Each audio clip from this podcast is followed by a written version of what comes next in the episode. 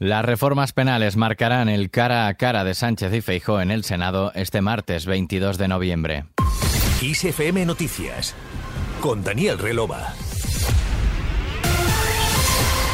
Buenos días. Un mes después de su último cara a cara en el Senado, el jefe del gobierno Pedro Sánchez y el líder del PP Alberto Núñez Feijóo vuelven a verse hoy en un cara a cara marcado por las polémicas reformas en el Código Penal del delito de sedición y la malversación y la repercusión de la ley del sí es sí. Ayer el PSOE defendía que la ley es del Gobierno en su conjunto. La portavoz de la Ejecutiva Federal del partido y ministra de Educación, Pilar Alegría, mantenía la prudencia y evitaba el choque con Unidas Podemos de esta forma. Y lo importante es el objeto y el objetivo de esta ley. Es una ley que claramente eh, pone el foco en esa protección integral hacia las mujeres y hacia los menores. Y a partir de ahí, evidentemente, siendo conscientes de lo que ha sucedido estas dos semanas, pareciera lógico que hubiera que esperar a que el Tribunal Supremo y a que la Fiscalía General se pronuncie al respecto a través de una unificación de doctrina. No se pueden extraer ningún tipo de conclusión antes de este paso que me parece fundamental. Y a mí, ¿qué quiere que le diga? A mí nunca me, nunca me gusta señalar a nadie. El fiscal general del Estado, Álvaro García Ortiz, ya se pronunció este lunes y dictó un decreto en el que unifica criterios de actuación ante la ley del solo sí es sí, en el que establece que no se revisarán sentencias si la pena que se impuso sigue vigente en la horquilla que fija el Código Penal para cada delito tras el cambio legal. Es decir, con este decreto se reducen los supuestos en los que los fiscales apoyarán una rebaja de la condena inicialmente impuesta a los agresores sexuales. El fiscal general ha respondido de este modo a la espera de próximamente publicar una circular más extensa sobre este caso y lo hace en el sentido que reclamaban las responsables del Ministerio de Igualdad cuando comenzaron a dictarse sentencias que rebajaban la pena a agresores sexuales. Por otro lado, el Consejo de Ministros aprueba este martes la estrategia estatal contra las violencias machistas, un mapa de las políticas públicas para combatir la violencia contra las mujeres hasta el año 2025. Fue la ministra de Igualdad, Irene Montero, quien anunció el pasado 2 de noviembre en sede parlamentaria que el Gobierno aprobaría este texto en este Consejo de Ministros con el fin de contribuir a planificar y coordinar las políticas públicas en materia de violencia contra las mujeres. Esta aprobación será un paso importantísimo que servirá para planificar y coordinar las políticas públicas en materia de violencia contra las mujeres hasta el próximo año 2025. La estrategia se estructura ya en cuatro ejes. El primero, centrado en actualizar y consolidar las responsabilidades y obligaciones de los poderes públicos. El segundo bloque, centrado en la sensibilización, prevención y detección de las distintas formas de violencias machistas. El tercero, en la protección, seguridad y atención integral. Y el cuarto, en la respuesta coordinada y multiagencia de los derechos de víctimas y supervivientes que minimice el riesgo de victimización secundaria, implicando a las instituciones y profesionales competentes en estas tareas.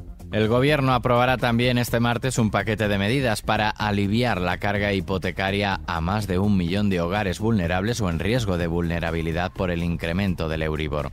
Esta iniciativa, según explica el Ministerio de Asuntos Económicos, se adopta a falta de cerrar los últimos detalles en la negociación que el Gobierno mantiene abierta con las patronales bancarias y el Banco de España con el objetivo de que entren en vigor el próximo 1 de enero de 2023.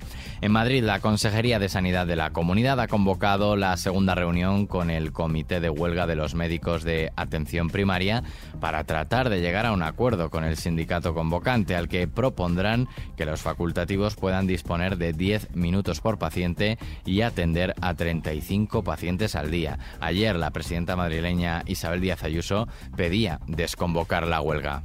Lo que pido a los convocantes es que no continúen con la huelga. Eh, como estarán viendo, están empezando a incrementarse los casos de gripe bronquiolitis y ahora mismo lo que no podemos es saturar los hospitales. Por tanto, les pido eh, seguir negociando con la Comunidad de Madrid, sentándose. Para ellos, desde luego, tenemos propuestas, como hemos hecho siempre, pero al igual que ha ocurrido en Cantabria, o del mismo modo que lo han hecho los transportistas, hay veces que no son momentos para hacer las huelgas porque el prejuicio es todavía mayor si cabe para los ciudadanos.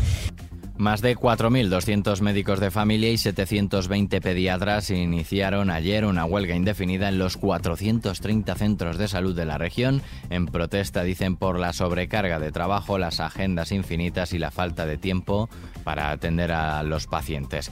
Fuera de nuestras fronteras, en Londres, el rey Felipe VI ha destacado la extraordinaria oportunidad que España y el Reino Unido tienen para profundizar sus relaciones pese al contexto de la guerra en Ucrania y sus amplias sobre el resto del mundo. Lo ha dicho en su discurso para abrir la cena de gala de la celebración del 135 aniversario de la Cámara de Comercio Española en el Reino Unido. En su intervención, don Felipe puso de relieve el papel que instituciones como esta tienen en reforzar los esfuerzos de gobiernos y sociedad civil por unos mayores vínculos. Antes de dicho evento, el monarca se reunió en privado con Carlos III en Clarence House, la residencia oficial del soberano británico, a quien el rey Felipe VI invitó a visitar España.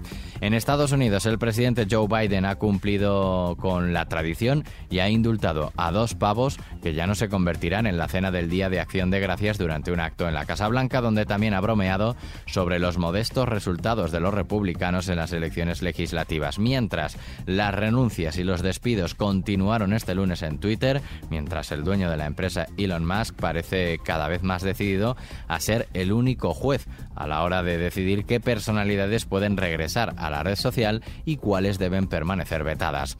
Y en Italia, la primera ministra italiana, Giorgia Meloni, reunió esta pasada noche a su Consejo de Ministros para sacar adelante la ley de presupuestos de 2023 que estará enfocada en hacer frente a la inflación y al coste elevado de la energía. La coalición de gobierno está ultimando los detalles de unas cuentas para el próximo año en las que figurarán una reforma de las pensiones, la reducción del IVA en productos de primera necesidad, descuentos en los carburantes o un recorte en la llamada renta de ciudadanía. Nos vamos.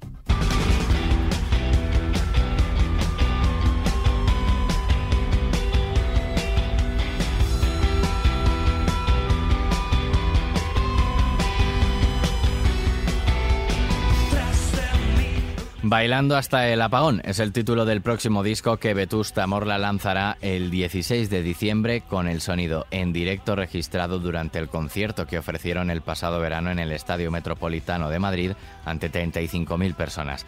Es el tercer disco en directo del grupo y el título es un guiño a los versos de uno de sus temas más emblemáticos, Valiente, y a una de las anécdotas ocurridas aquella noche del 24 de junio cuando se interrumpió abruptamente la corriente eléctrica del escenario poco después del inicio.